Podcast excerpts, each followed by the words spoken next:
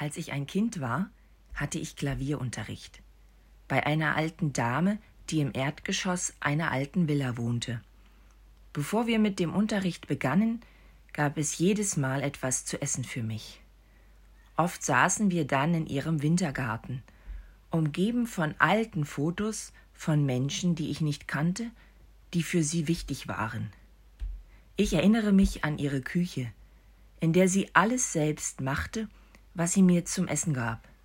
Eine Küche, die immer nach Arbeit aussah und die immer nach dem roch, was die Saison hergab.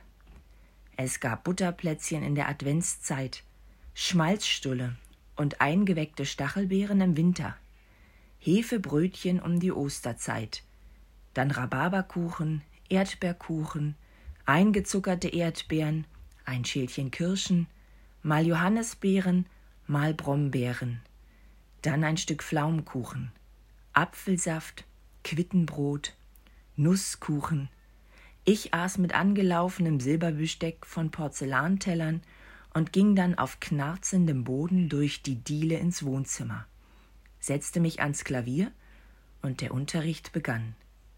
Ich denke nicht, dass das Essen zu Beginn jedes Besuches mein Klavierspielen beeinflusst hat. Ich denke auch nicht, dass es einen bewussten pädagogischen Sinn hatte, obwohl ich mir beim Schreiben dieser Zeilen gerade nicht mehr ganz so sicher bin aber meine Klavierlehrerin war eine gute Gastgeberin, und es gehörte für sie selbstverständlich dazu, einen Gast zu bewirten, wenn er kam, auch wenn es jede Woche war, und wir eigentlich Musik machten. So hat sie mich mehr gelehrt als Klavierspielen. Tiefe Wertschätzung ihren Mitmenschen gegenüber. Sie ist mir immer mit Freundlichkeit, Respekt, Offenheit, Mitgefühl, Vertrauen und Interesse begegnet. Bis zuletzt.